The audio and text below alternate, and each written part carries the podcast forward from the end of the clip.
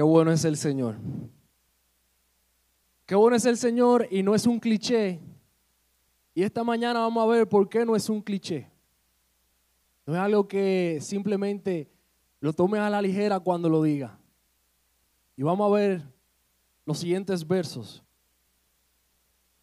Hebreos, Hebreos capítulo 12, del 1 al 13. Lee de la siguiente manera.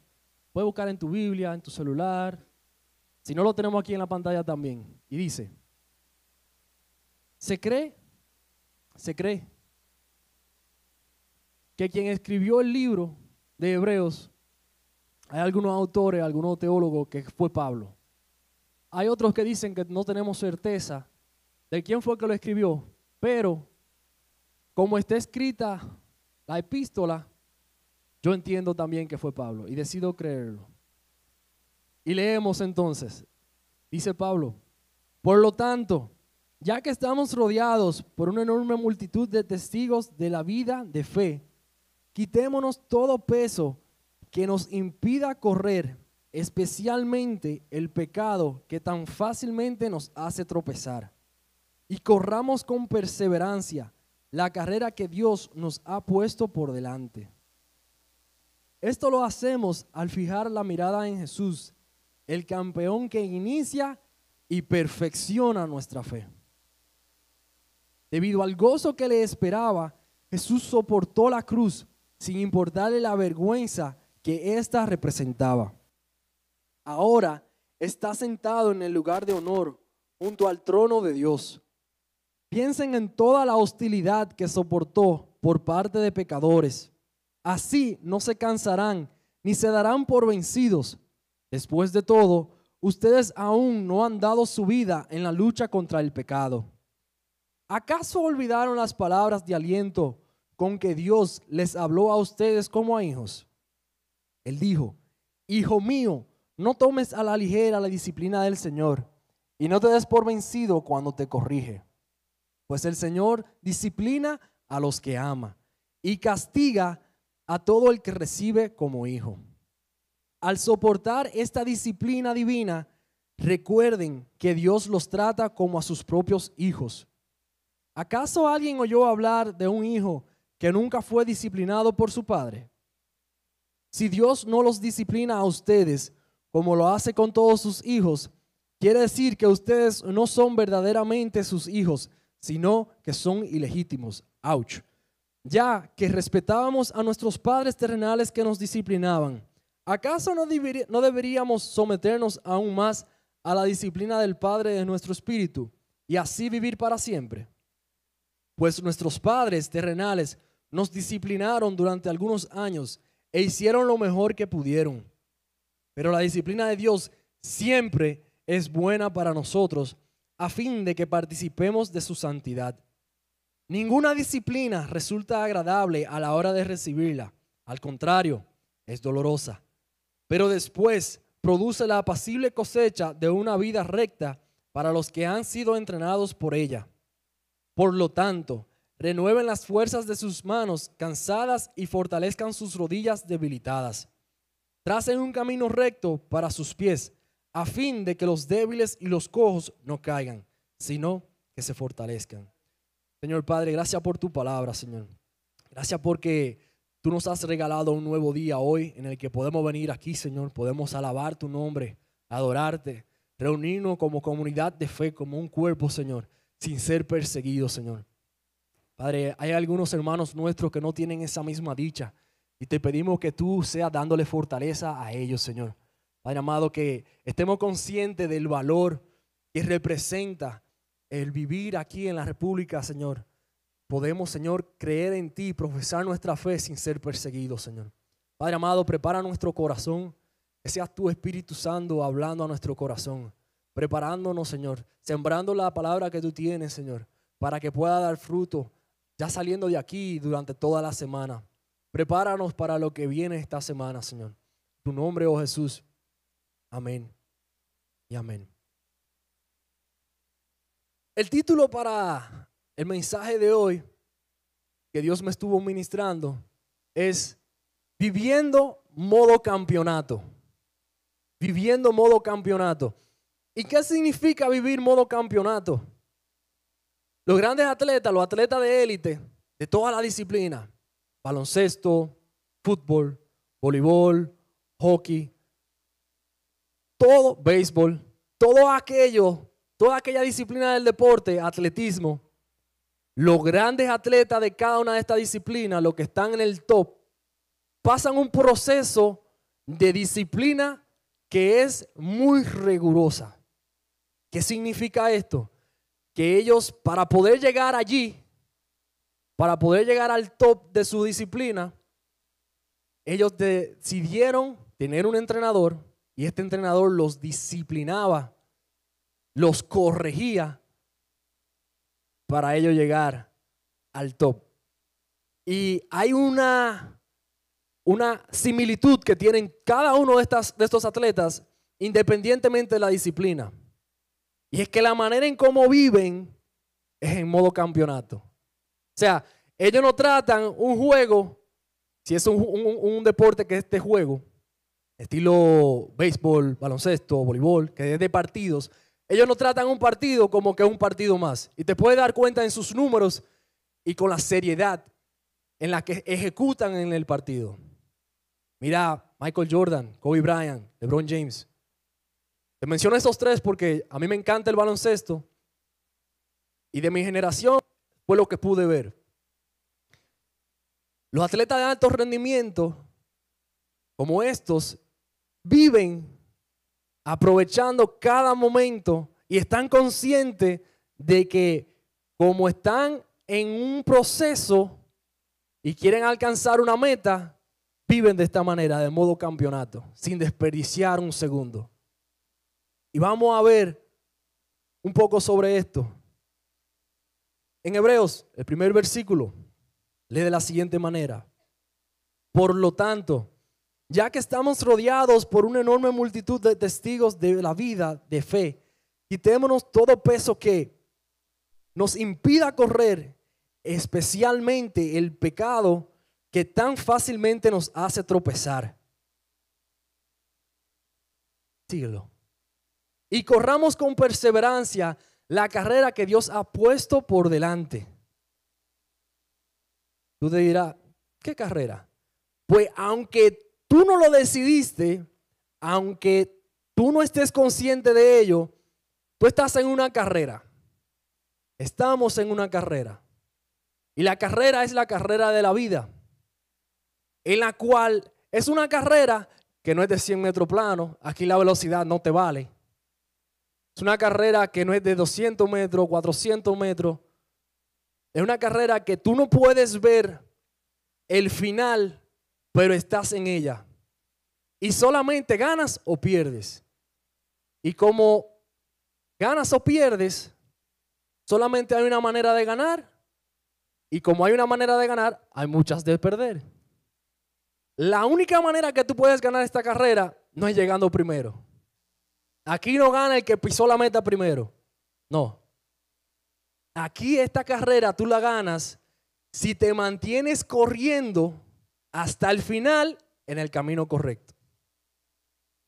Es la única manera como tú puedes salir victorioso de esta carrera. Y aunque tú no hayas elegido correr en ella, estás en ella. Para aquellas personas que dicen, bueno, a mí, yo no soy muy, muy atlético, a mí no me gusta correr. Bueno, mi pana, tú estás corriendo aunque tú no quieras y tú no lo sepas. Pero estás corriendo. ¿Y qué cosas qué cosa te impiden correr? ¿Cuáles son aquellas cosas que, no permitan que tú puedas correr esta carrera? Aquí te tengo algunas. Como dice el verso, la principal, el pecado. El pecado es el primer obstáculo que te impide correr esta carrera. Segundo, Netflix, HBO, Prime, YouTube, todas aquellas plataformas que son de streaming. Y luego de, luego de que te lee este, esta lista, te voy a explicar el por qué también estos son obstáculos. Luego siguen los videojuegos. Los videojuegos están demostrados que es la nueva droga del siglo moderno. Lo que produce en el usuario al consumirlo y estar enganchado con Él es tan cercano y similar como si fuera la cocaína. Así de similar es lo que produce en tu mente el vínculo que creas con el videojuego. Las redes sociales, Instagram, Facebook, Twitter, que ahora pasó a ser X, eh, TikTok, todas las redes sociales que hay y que van a ver. Son obstáculos de que tú puedas correr de manera eficaz esta carrera. También está una relación. O sea, puede ser algo que sea el obstáculo tuyo que te impida correr, puede ser una relación de tu propia familia, una relación que estés con otra persona. Puede ser de obstáculo para tú correr de manera adecuada esta carrera. Tu trabajo. No te estoy diciendo que no tengas relación con tu familia, ni, ni que tengas una relación con otra persona. No, no, no, no, no. No te estoy diciendo ahora que no trabaje. No. Es que no te descuides y permita que esto sea de obstáculo para tu seguir corriendo la carrera. Y por último, los hobbies. A mí me encanta el baloncesto, como le decía. Pero porque me encanta el baloncesto, no puedo dejar, no puedo permitir que eso me obstaculice de estar enfocado y consciente de que estoy en una carrera y que necesito avanzar. ¿Y por qué te hablo de estos obstáculos? Porque esta carrera de la que te estoy hablando tiene espacios designados para tú descansar. Ojo, no relajarte. Porque el descanso es activo, pero el relajamiento es pasivo. El descanso es tú darte cuenta, ok, estoy cansado, emocionalmente, espiritualmente y físicamente. Necesito hacer algo para recargarme. Necesito pasar tiempo delante del Señor. Necesito dormir. Muchas veces dormir lo más espiritual que tú puedes hacer. Entonces, pero el descanso es activo porque tú estás consciente y pendiente de que estoy descansando por este tiempo para recuperar fuerzas y fortalecerme y regresar al carril en la carrera. Pero la relajación, el yo relajarme, es pasivo. Es decir, ay, yo estoy cansado, yo me voy a quedar aquí así, claro. No voy a hacer nada. Y el tiempo pasando y te quedaste quizá dándole para arriba al celular, ahí scrolling, viendo las redes, y te pasa 20 minutos, 30 minutos de forma pasiva. Y cuando te vienes a dar cuenta, ay, concho, fácilmente hasta tu carrera terminó. Y vamos a seguir con los versos. Entonces, antes, antes de continuar con la palabra, hay una definición de algo que quiero hablarte, que es la perseverancia, que habla en el verso 1. ¿Qué es la perseverancia? O estamina. Estamina es una palabra que todavía no existe una traducción literal al español. Las palabras en español más cercanas que se asemejan al significado de estamina es perseverancia o resistencia. Y este autor, Lucas Leis, un autor cristiano, define la estamina de la siguiente manera. Dice, es la capacidad de reducir la fatiga, la habilidad física, mental y espiritual de poder soportar actividades sin cansarse. ¿Y cómo nosotros tenemos esa perseverancia que leímos en el verso 1? ¿Cómo la alcanzamos? Vamos al verso 2. Dice, ¿cómo podemos correr esta carrera con perseverancia? Esto lo hacemos al al fijar la mirada en Jesús, el campeón que inicia y perfecciona nuestra fe. Debido al gozo que le esperaba, Jesús soportó la cruz sin importar la vergüenza que ésta representaba. O sea, en esta carrera, tú necesitas un entrenador. Y hay un entrenador que es el mejor de todos, que quiere ir contigo de la mano para asegurar que uno, tú termines la carrera y que durante tu tiempo corriendo pueda vivirla corriendo modo campeonato. Este es Jesús. El que inició y perfecciona nuestra fe. Y él pasó un proceso de vergüenza, pero recibió un gozo. Y el gozo que él recibió fue porque él volvió a unir el vínculo, redimió a la raza humana. Al entregar su vida en la cruz por ti y por mí, por nuestros pecados, Él volvió a conectarnos con el Padre. Ahora tenemos la gracia que podemos aceptarla y gracias a eso, entonces podemos ser salvos. Eso provocó en Él ese gozo. Y la vergüenza que Él sintió, o sea, que y te voy a explicar, la vergüenza que Él sintió la más grande que tú vas a poder escuchar, leer en cualquier libro, en cualquier historia documental o que tú mismo has soportado. Te voy a explicar el por qué.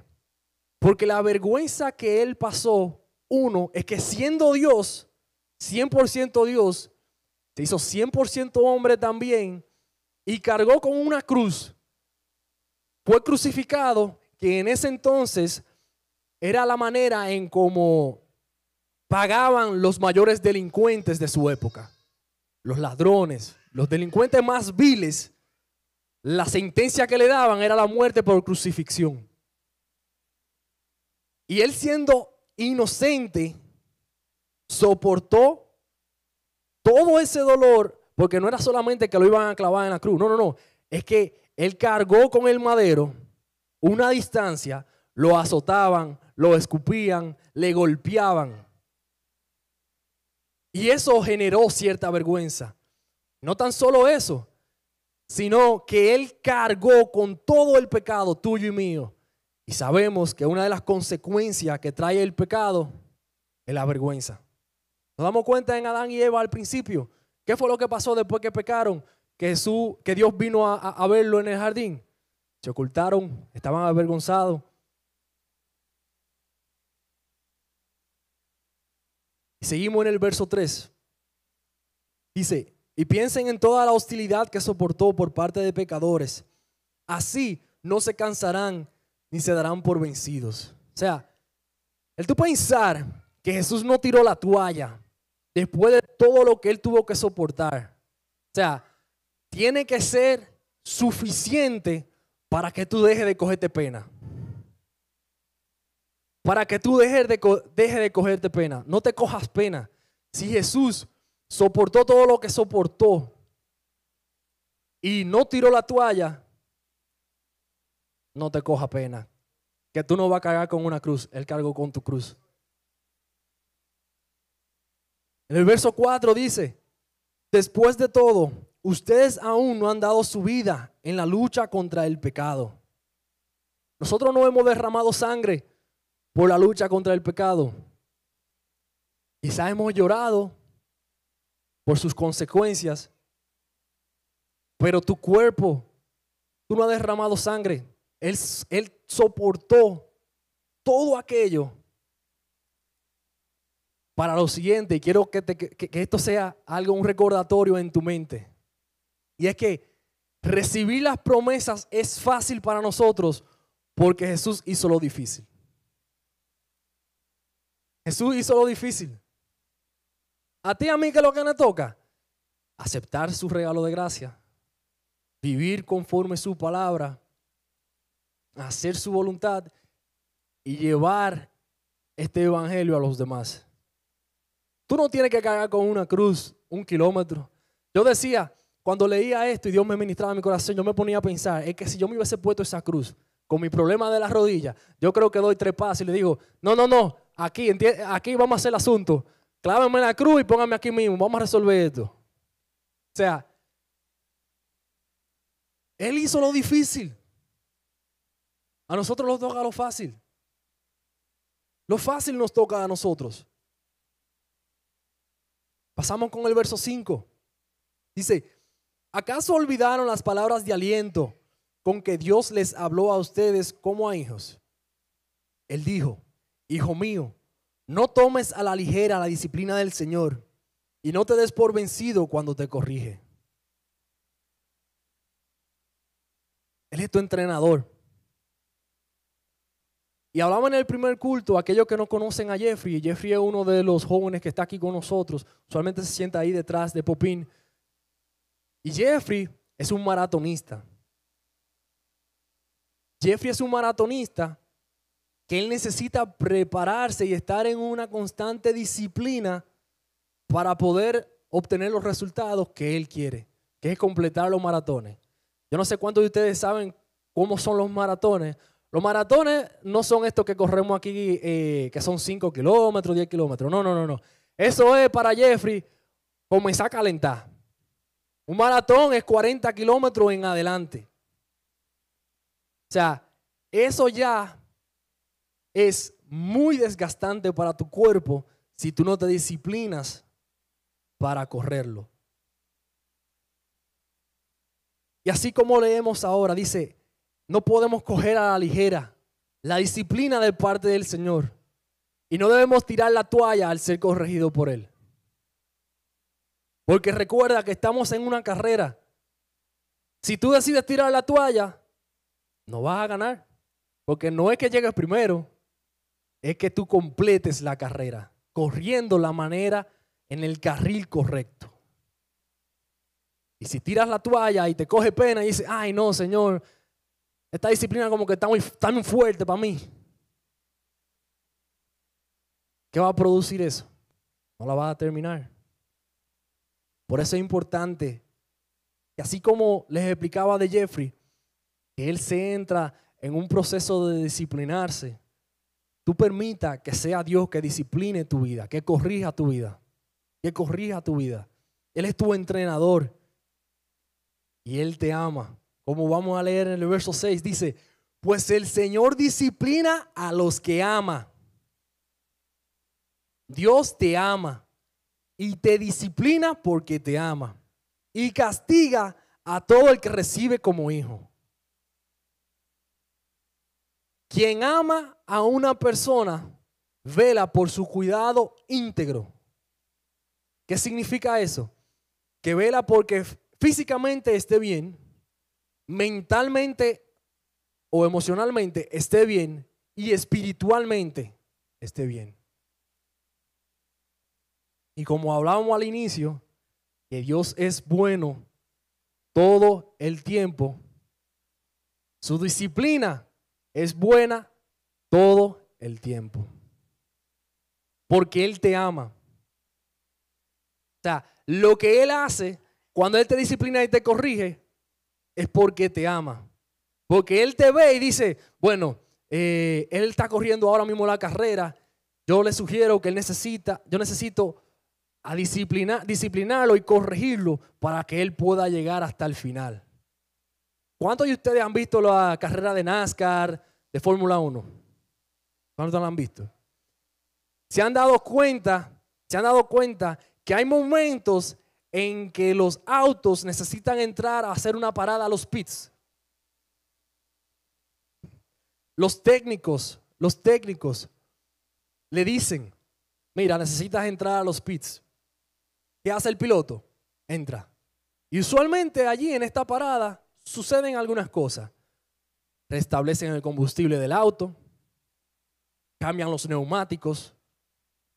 Si tiene algún problema y ha perdido algún sensor mientras va corriendo, se le arregla la parte mecánica y luego lo entran a la pista y continúa.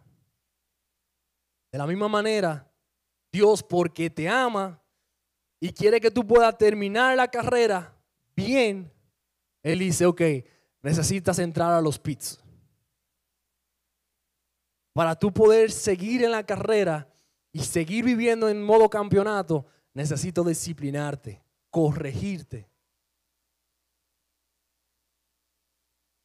Y en el verso 7 lee de la siguiente manera. Al soportar esta disciplina divina, recuerden que Dios lo trata como a sus propios hijos. ¿Acaso alguien oyó hablar de un hijo que nunca fue disciplinado por su padre? O sea, porque Dios te ama, Él te disciplina.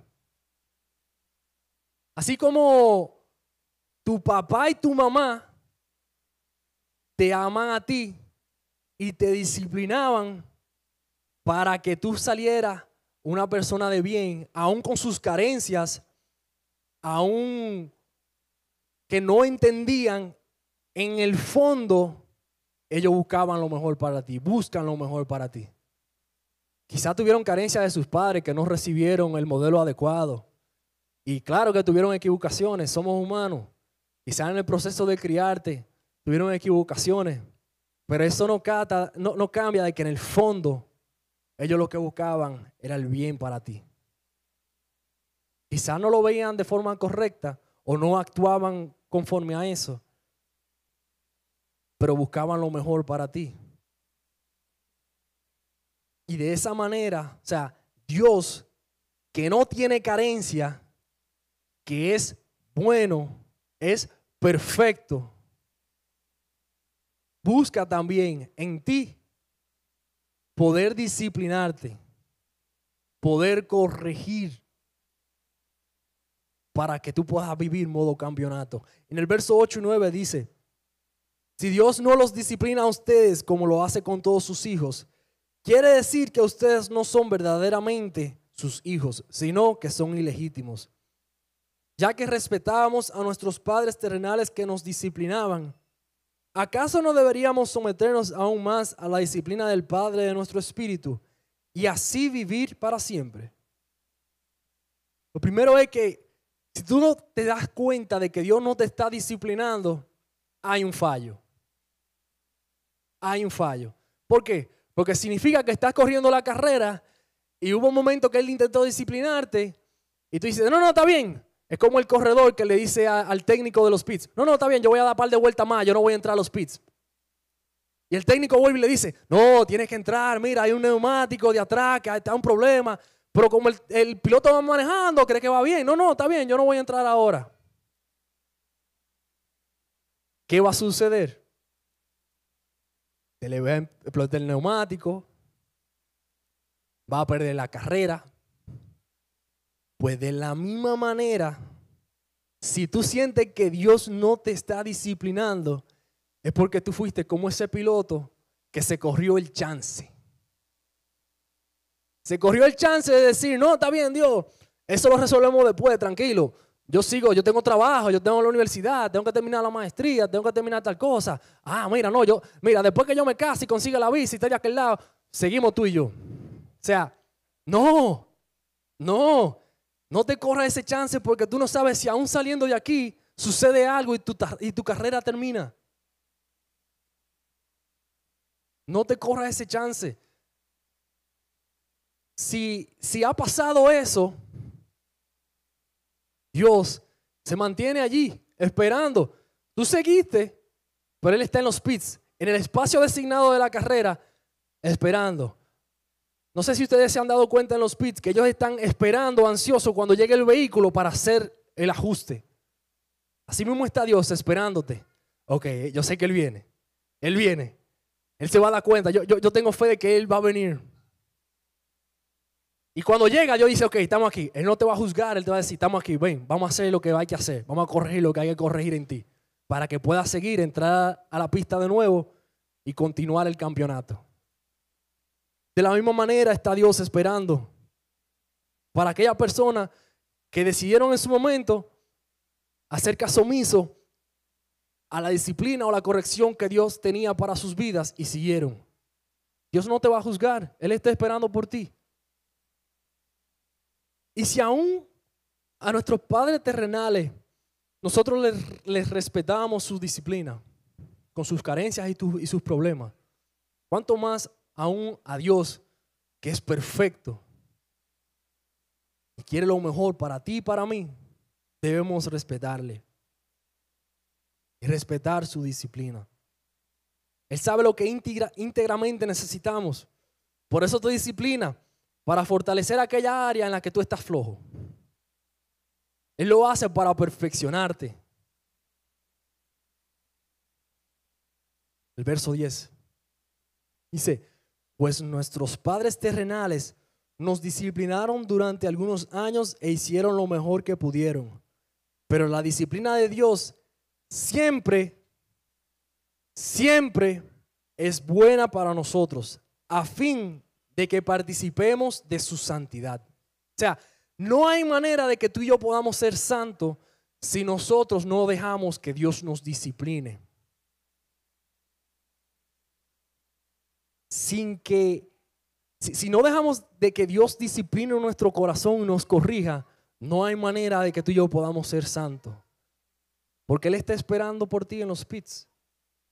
No hay manera de que tú termine la carrera en el carril correcto si no permites que Él haga los ajustes que necesita hacer. Si no recibes la disciplina de manera correcta. Dios y su, disciplina es buena para nosotros siempre, aun cuando yo no entienda por qué estoy siendo disciplinado. Como el ejemplo que utilizamos del, del conductor. Quizá él no se dio cuenta de que algo estaba ocurriendo, pero su técnico que ve desde fuera lo que está pasando y puede ver en 360 cómo va el vehículo y en qué punto de la carrera está, sabe, sabe que necesita que entre a los pits. Dios sabe lo que tú necesitas para poder continuar la carrera. Y continuarla de manera bien. Verso 11 dice, este es un verso que está en el lugar donde yo trabajo y lo he podido aceptar más en mi corazón porque de pequeño mi mamá siempre me ministraba con este verso.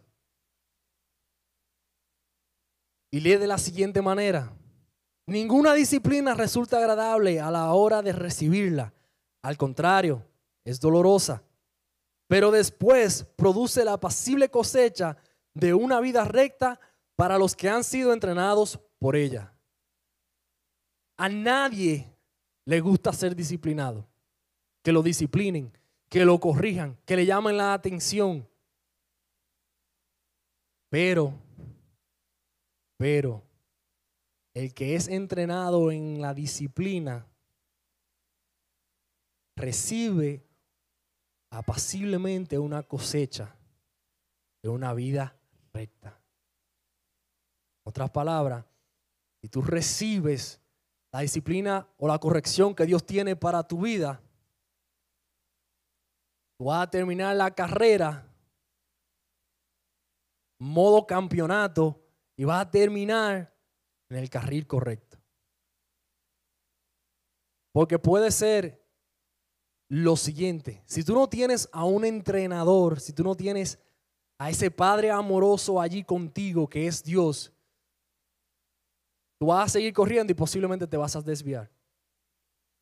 Y piensa que está en la carrera correcta y, va a todo lo que da, como buen dominicano, piensa que va en el carril correcto y puedes chocar con algo.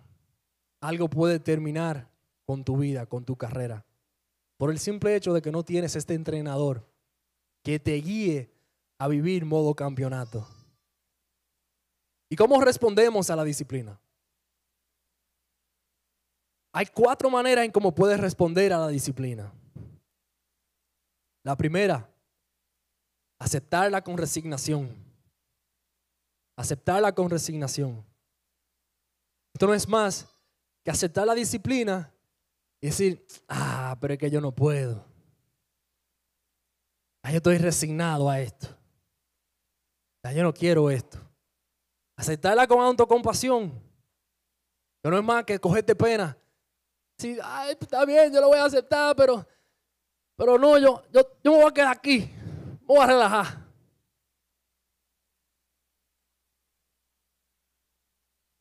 O estar resentido y enojado con Dios no aceptaste la disciplina. No, Dios, esta disciplina no es para mí. Esta disciplina es para que está al lado. Porque yo, yo voy a célula. Yo voy al culto de los jueves. Yo voy al culto de los domingos.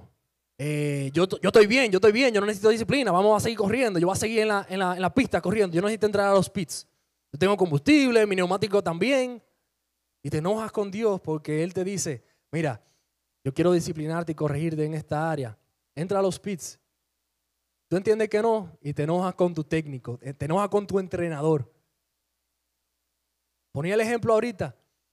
Imaginemos que Jeffrey, el maratonista que tenemos aquí en FCAQ, decide prepararse para una carrera. Y a Jeffrey, igual que a mí, le encantan las hamburguesas y comienza a comer hamburguesa todos los días. Todos los días. Todos los días. Y come hamburguesa y come hamburguesa. Mi esposa sabe que si por mí fuera, esa fuera mi dieta. y come hamburguesa y come hamburguesa. ¿Qué va a pasar cuando llegue el día que él tiene que correr? Y su entrenador le haya dicho, tiene que dejar la hamburguesa. Mira, aquí está esta dieta que es alta en proteína, pero tiene también tus vegetales. Las proteínas son proteínas saludables. ¿Qué va a pasar si él dice, no, no, eso no es para mí, yo voy a seguir comiendo hamburguesa? Que su desempeño no va a ser igual. Probablemente hasta un calambre se ha producido porque su dieta no fue la adecuada y no pueda terminar el maratón.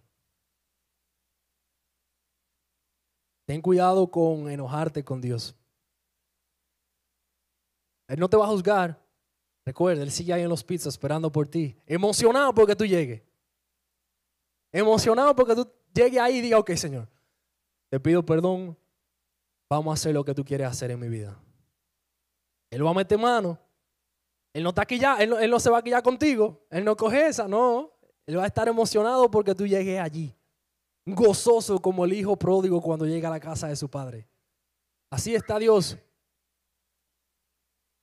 Ten cuidado con no aceptar la disciplina y tener esta actitud de resentimiento y de enojo con Dios.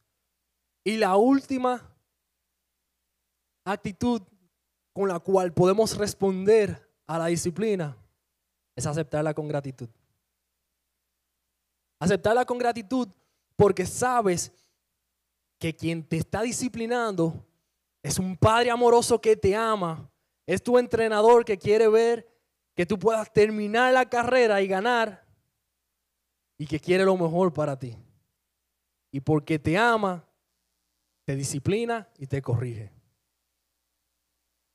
Esas son las maneras en cómo podemos responder a la disciplina. Hebreo 12, el verso 12 dice, por lo tanto, renueven las fuerzas de sus manos cansadas y fortalezcan sus rodillas debilitadas. ¿Por qué dice esta parte? De renovar las fuerzas de nuestras manos cansadas y fortalecer nuestras rodillas debilitadas. Porque recuerda, cuando entras a los pits, estás en un proceso de disciplina o puedes estar en un proceso donde necesitas descansar y también que Dios te discipline y renovar las fuerzas en tus manos es porque nuestras manos las utilizamos para alabar a Dios y para alcanzar a los demás. Por eso es que nuestras fuerzas en nuestras manos tienen que ser renovadas. Y cuando habla de fortalecer las rodillas debilitadas, es porque nos postramos delante del Señor y no podemos descuidar el tiempo de oración y comunión con Él. Porque eso allí es lo que nos fortalece para poder continuar viviendo en modo campeonato.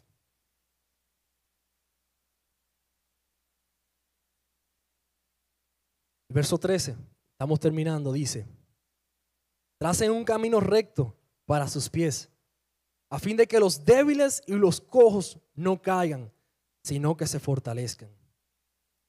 Y es que no debemos vivir pensando solo en nuestra propia sobrevivencia. Esta carrera tú no la estás corriendo solo. Tú no estás corriendo esta carrera solo. Hay más personas que están a tu lado. Y quizás tú acabas de salir de los pits y estás fortalecido. Recibiste la disciplina de parte de tu entrenador, de, de Dios, y vas emocionado con la carrera, pero tu hermano que está al lado está cansado Quizás se cayó. Quizás se está relajando. Allí es cuando como comunidad de fe nos acercamos y decimos, ven, yo voy contigo. Seguimos corriendo. No es que llegue primero, es que podamos llegar todos. Vamos, yo te animo. Vamos a juntarnos en la semana, vamos a tener un tiempo de oración juntos. Vamos a leer un, un libro de la Biblia. Vamos a estudiar un libro de la Biblia juntos. Vamos a tener un tiempo, vámonos para el río. Vamos a jugar dominó, porque aún eso es importante que se dé. Aún eso es espiritual.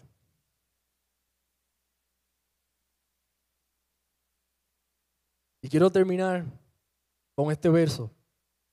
Primera de Corintios 9, del 24 al 27, de la siguiente manera.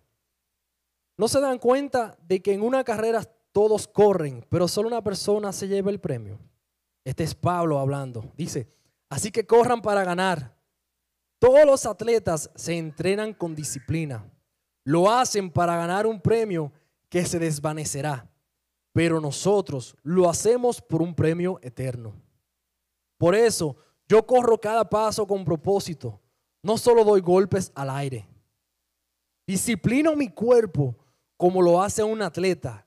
Lo entreno para que haga lo que debe hacer. De lo contrario, temo que después de predicarles a otros, yo mismo quede descalificado.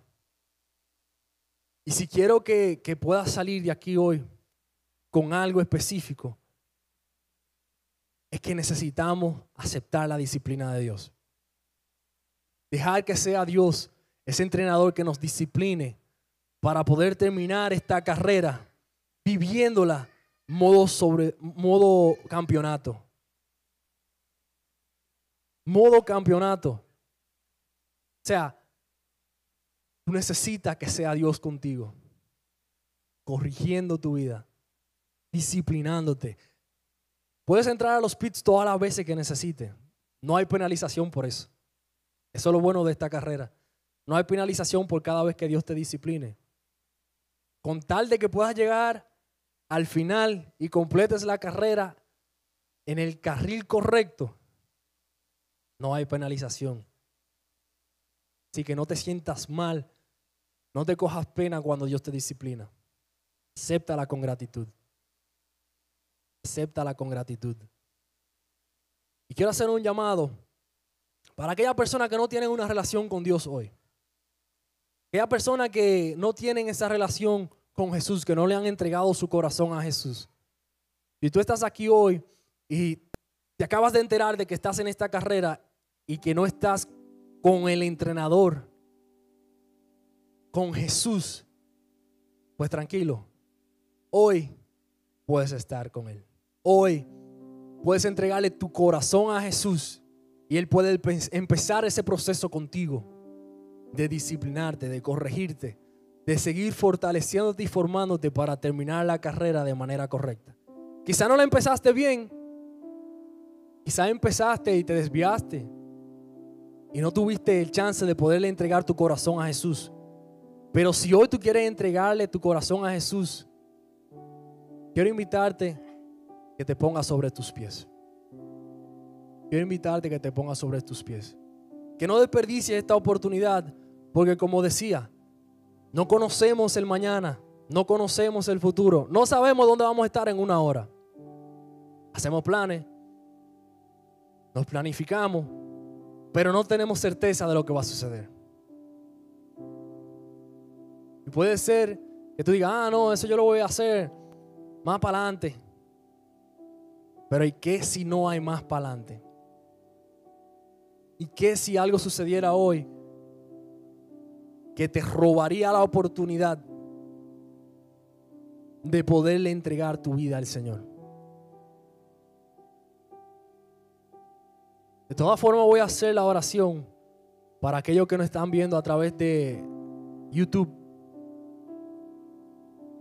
Y si decides en algún momento dado aceptar a Jesús mientras estoy orando, al final acércate a uno de los líderes, a alguno de los pastores. Vamos a estar algunos aquí. O a cualquiera de las personas, quizá la persona que te invitó y déjale saber. Déjale saber que decidiste tomar este paso de fe. Así que oramos, Padre. Te pido perdón, Señor, porque he estado viviendo una vida apartado de ti, Señor. Decido hoy entregarte mi vida, mi corazón, y que tú seas el Señor de mi vida. Padre, inscribe mi nombre en el libro de la vida y ayúdame a vivir conforme a tu palabra. Yo decido hoy seguirte a ti y que tú seas el capitán de mi barco, que tú seas mi entrenador. En el nombre de ti, Jesús. Amén y amén. Si también estás viendo a través de las redes sociales de YouTube, hiciste este llamado, aceptaste a Jesús en tu corazón, pon un mensajito. Probablemente va a haber incluso un número de contacto. Llámanos. Queremos orar por ti. Ahora tengo un segundo llamado. Y este llamado es para aquellas personas que se han dado cuenta que han estado corriendo la carrera, en un momento dado estaban con su entrenador y él los disciplinó y decidieron relajarse. Decidieron relajarse y no han entrado a los pits y siguen corriendo, se corrieron el chance. Si tú eres una de estas personas que te diste cuenta hoy que el Espíritu te ha hablado y te ha dicho, mira, estoy aquí en los pits esperándote. Te has dado cuenta que, que Dios quiere seguir tratando con tu vida. Quiero invitarte también que te pongas sobre tus pies y que podamos orar por esto. Que podamos orar por esto.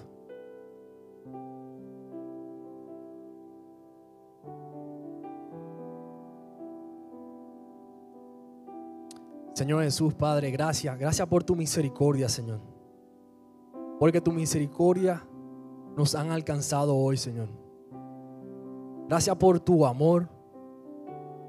Porque tú eres un Padre amoroso, Señor.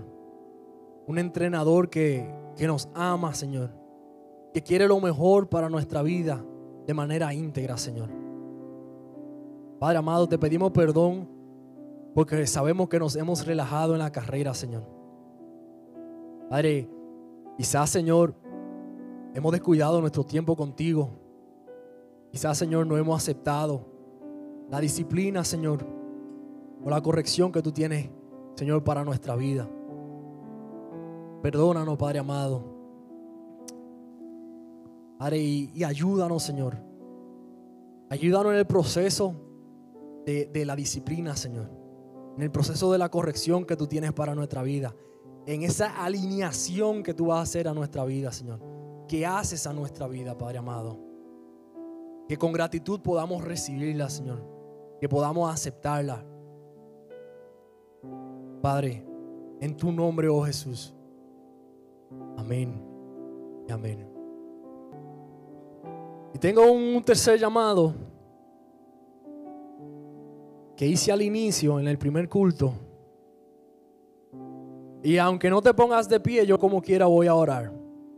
Porque es un llamado para valientes. Y este llamado es para aquella persona que su actitud ahora mismo es como la tercera actitud que estábamos viendo. Para aquella persona que está enojado con Dios. Que se han enojado con Dios y no quieren recibir nada de parte de Él. Si tú eres una de esas personas que está enojada con Dios y se da cuenta hoy y decide, decide entregar ese enojo y volver a los pits, yo quiero orar por ti hoy. Si quieres ponerte sobre tus pies, puedes hacerlo. Yo de todas formas voy a orar. Pero es muy importante que si vas a hacer este llamado, si vas a, recibir este llamado, tú te puedas acercar a uno de tus líderes. Tu líder de célula, alguno de los pastores, algún amigo en la fe, que le pueda dejar saber sobre este, este enojo que sientes por Dios o con Dios por X o Y situación. Y oramos, Señor Padre. Reconocemos, Señor, que, he estado enojado, Señor, contigo. He estado enojado contigo por, por esa situación, Señor. Por aquel momento que quizás tú decidiste tratar algo conmigo y yo lo veí como algo injusto, Señor. Padre, perdóname. Perdóname porque Quizás he actuado con relación a mi enojo, Señor. Quizás me he distanciado a propósito de ti, Señor, por el enojo que, hay dentro de mí.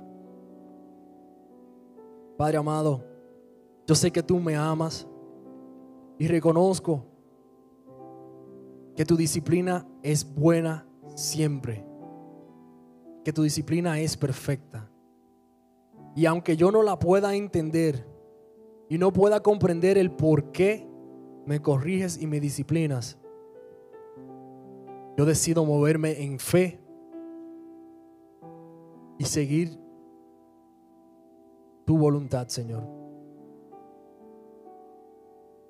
En tu nombre, amado Cristo. Amén. Amén.